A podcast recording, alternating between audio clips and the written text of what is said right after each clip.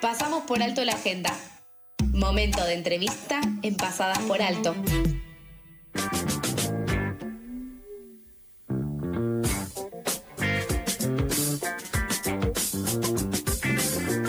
Ya estamos en comunicación con Nicolás Mateo, él es cantautor y actor. Presentó un nuevo single el 22 de octubre llamado Última Fe, que es el segundo adelanto de su próximo disco.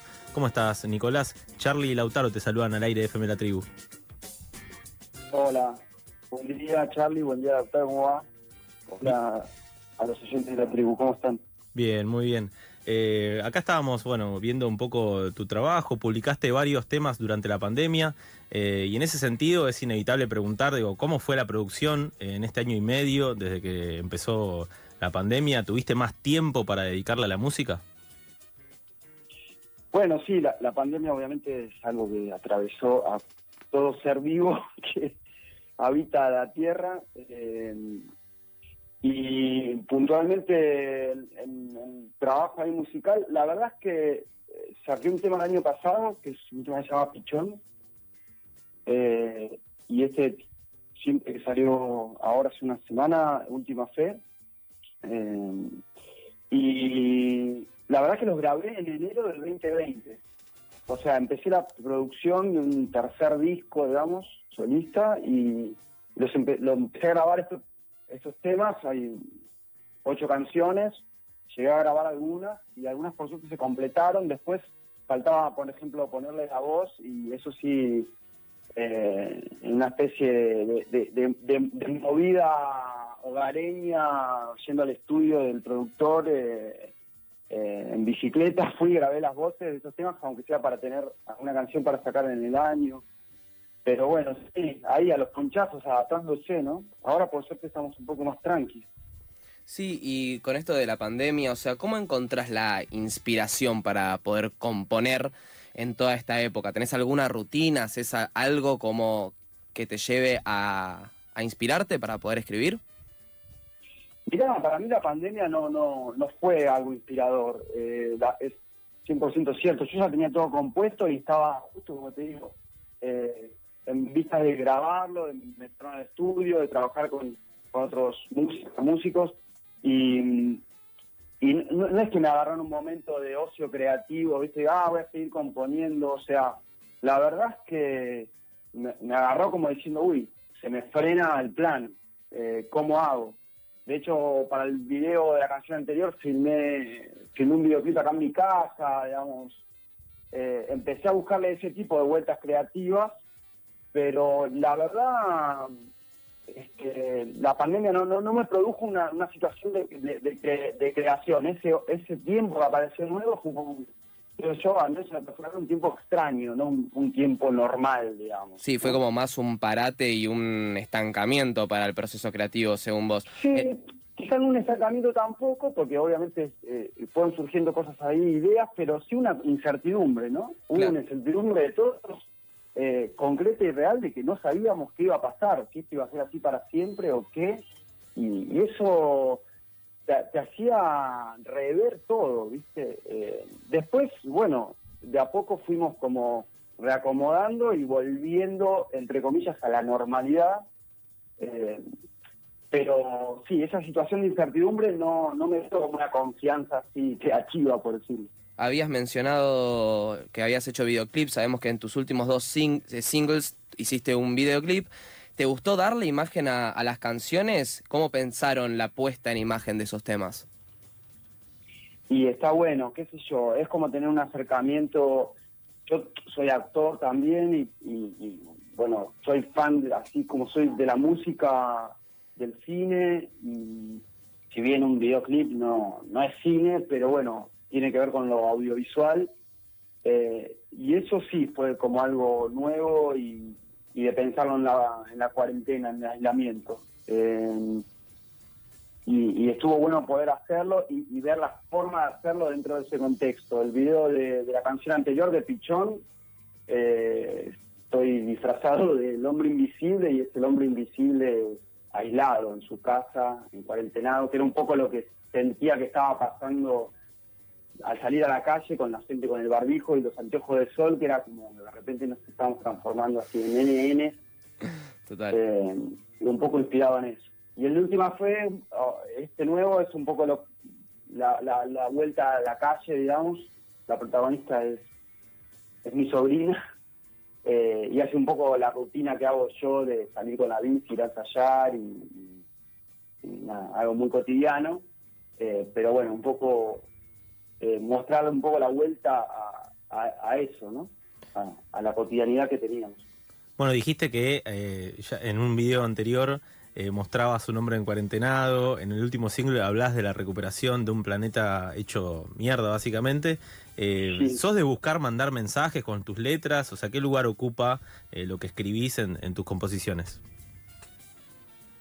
Sí, eh, sí, eh, la verdad es que no, no, no en lo inmediato, no en lo inmediato de escribirlo, es un poco más inconsciente. El acto ese, eh, y más abstracto, digamos, pero las canciones como a veces tienen su tiempo de maduración y, y- y sobre todo en, el camino independiente, a veces va, no solo por lo independiente, pero a veces tienen su tiempo, a mí me gusta también que, que tengan su tiempo hasta que salen a la luz, digamos, y las voy como entendiendo un poco y, analizando, y ahí me empieza como a bajar un concepto que ni yo lo tenía muy claro, y, y justo con esta, por ejemplo, con Última Fe, el título, eh, digamos que calzaba justo como con esta sensación de, bueno, a ver, hay un- una chance más que nos está dando, si, si, si pasamos esta, viste, es como una chance más y en eh, eh, como, como vos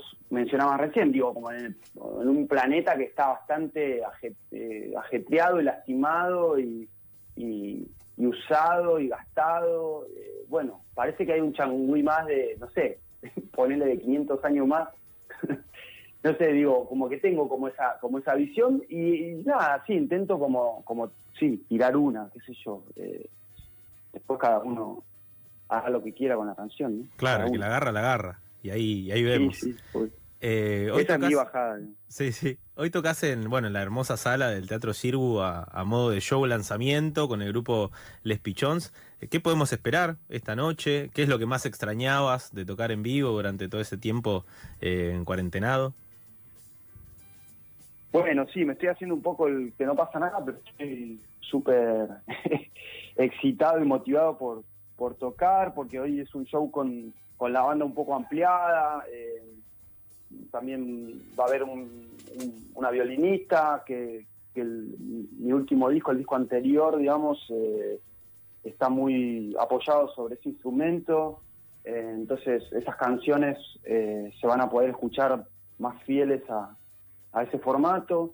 La sala es muy linda, aparte es un lugar que la verdad es que es- pone el ojo también en, en algún otro tipo de, de- corriente musical que está relacionada a- al rock and roll, al indie, al, al pop o a otros géneros, pero que tampoco está, viste, en el Lola Palusa, te quiero decir, digo, hay, hay tantas corrientes, hay tanta, tanta actividad que, que bueno, está bueno que una sala con, con la buena técnica que tiene y la buena acústica natural que tiene también dé espacio a otro tipo de proyectos. Eh, quería saber si tenés una forma de definir tu propio estilo, si ese estilo te sale natural, y si ves en la actualidad en la música nacional un estilo o una identidad que se está construyendo. Hablando de esto de las bandas que van a aparecer en la Palusa, vemos que hay mucha gente de lo que se podría decir el trap que van a aparecer en los Sí. tres días. Bueno, eh, la, la- la- mira, bueno, la semana pasada tuvimos el, el- cumpleaños de Charlie García, qué sé yo, digo, eh, a esto voy con que hay referencias ineludibles de, de- de nuestra música rock eh, al día de hoy. Eh, hubo muchos eh, músicos y músicas de generación muy, muy nueva que hacen estos ritmos más urbanos que tienen que ver con el trap y otro tipo de ritmos que incluso hacían versiones de, de Charlie. Entonces ahí se puede ver que no está tan corrida la línea, cuando- no tanto como uno cree que el trap es otra cosa y está fuera de- de- de- del radar del rock y qué sé yo. Esas, viste que esas, esas controversias se, se armaron siempre, ¿viste? entre el pop y el rock en los 80 o o Sí, el heavy los hippies en los 70, no sé, siempre hubo como una cosa así de, porque a- los argentinos, viste, somos muy, muy River Boca siempre, viste, Boca River, Eh, entonces, eh, cuando lo mirás bien, la verdad es que va todo en una misma dirección y obviamente que hay generaciones muy jóvenes, muy nuevas, que a, a mí ya me quedan a 20 años, eh, que, que están tirando una, una data que, que también va alineada en algún punto. Eh, yo veo eso, qué sé yo. Yo, yo en lo puntual, mi, mi cuestión es una cuestión así más de cantautor y más eh, arraigada en el, rock and roll, así un poco de barrio quizá. Eh, que es, es un poco lo, lo que lo que me sale también y lo más genuino que puedo hacer. No, no, digo, no, no- investigo un poco en otros géneros, pero, pero no tanto. Y bueno, vos en lo personal tenés discos o artistas que, que marcaron tu forma de componer y si, si vamos ya a soñar, eh, alguien con quien te gustaría colaborar, decir, bueno, eh, me sumo a un show tuyo y toco un tema con vos. De, de, de acá decís, sí, Sí. obvio. Algo más, más o menos real. Eh, sí, qué sé yo, yo tuve una cultura mucho de como de lo que decían el rock nacional, el rock nacional, como decía. O sea, de chico, de muy chico era a ver a Fito, a Charlie, qué sé yo, he ido a ver a Los Redondos, tuve- o sea, por suerte pude ver alguna vez a Los Redondos en vivo, a Divididos, digo, mucho del, del rock de, de acá y se me escapan un montón. Eh, y La hoy en día hay bandas que están un poco más, eh, qué sé yo, por ejemplo, una banda como Estelares me, me- me identifica, digamos, a mí esa mezcla de, de, de poesía urbana y, rock identificable con, con, con cuestiones nuestras me, me, me identifica, me siento cercano, digamos. Eh, también hay bandas más, más cercanas como Viva Elástico, que son bandas que me, encantan, digamos. Bien, ahora Nico, eh, primero muchas gracias por eh, atendernos y tomarte el tiempo de charlar con nosotros. Pero antes de despedirnos, definitivamente quiero invitarte a jugar un juego que hacemos con todos nuestros personajes de los viernes, que es un ping-pong de eh, preguntas y respuestas. Básicamente, eh, y vuelta. Eh, yo te tiro una pregunta y vos lo primero que se te ocurra me tenés que responder. Dale, jugamos. Eh, ¿Qué querías hacer cuando fueras grande? Colectivero. Si pudieras aprender a hacer algo nuevo, ¿qué sería? Un carpintero. ¿Cómo sería un buen título para tu autobiografía? Hice lo que pude.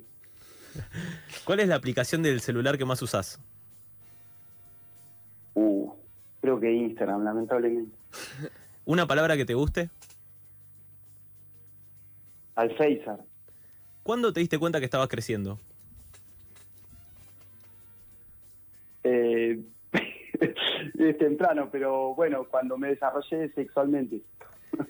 ¿Cuál fue el lugar más lejos de tu casa en el que estuviste? Egipto, Bien, En Egipto. Cairo.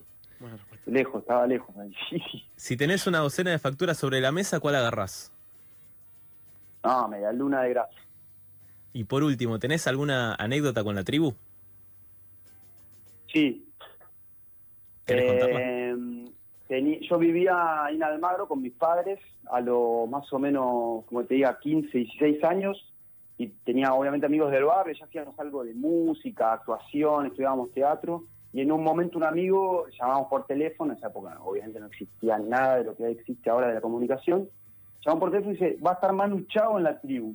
Y nosotros estábamos Oh. fanatizados con, con Mano Nera, eh, Casa Babylon, toda esa época, y Sí. Manu Chao estaba como viniendo bastante a Argentina, y fuimos y había, no sé, 20 personas y estaba ahí Manu Chao, y para nosotros era como...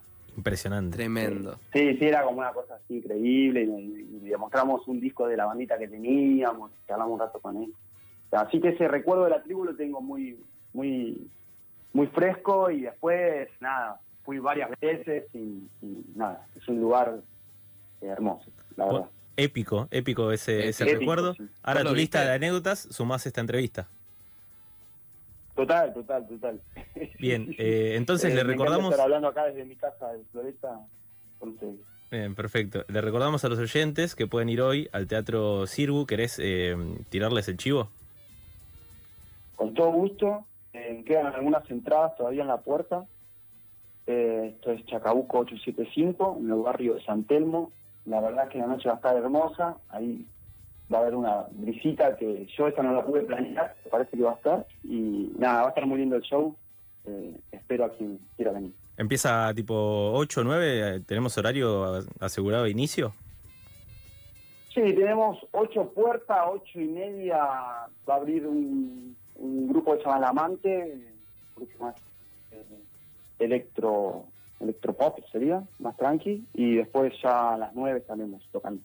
Perfecto, Nicolás, muchas gracias y bueno, estaremos en comunicación para los siguientes lanzamientos.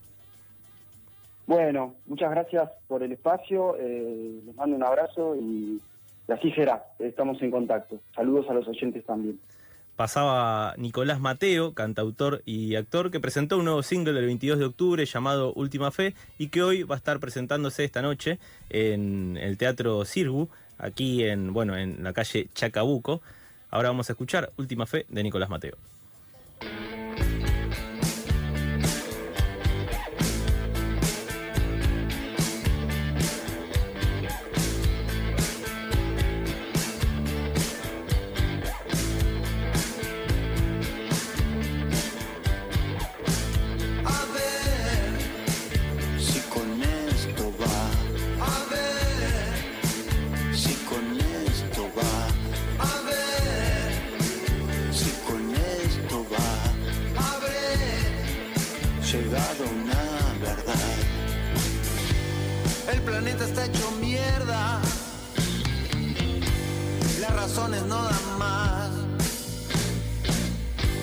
Por favor estemos cerca, porque es la única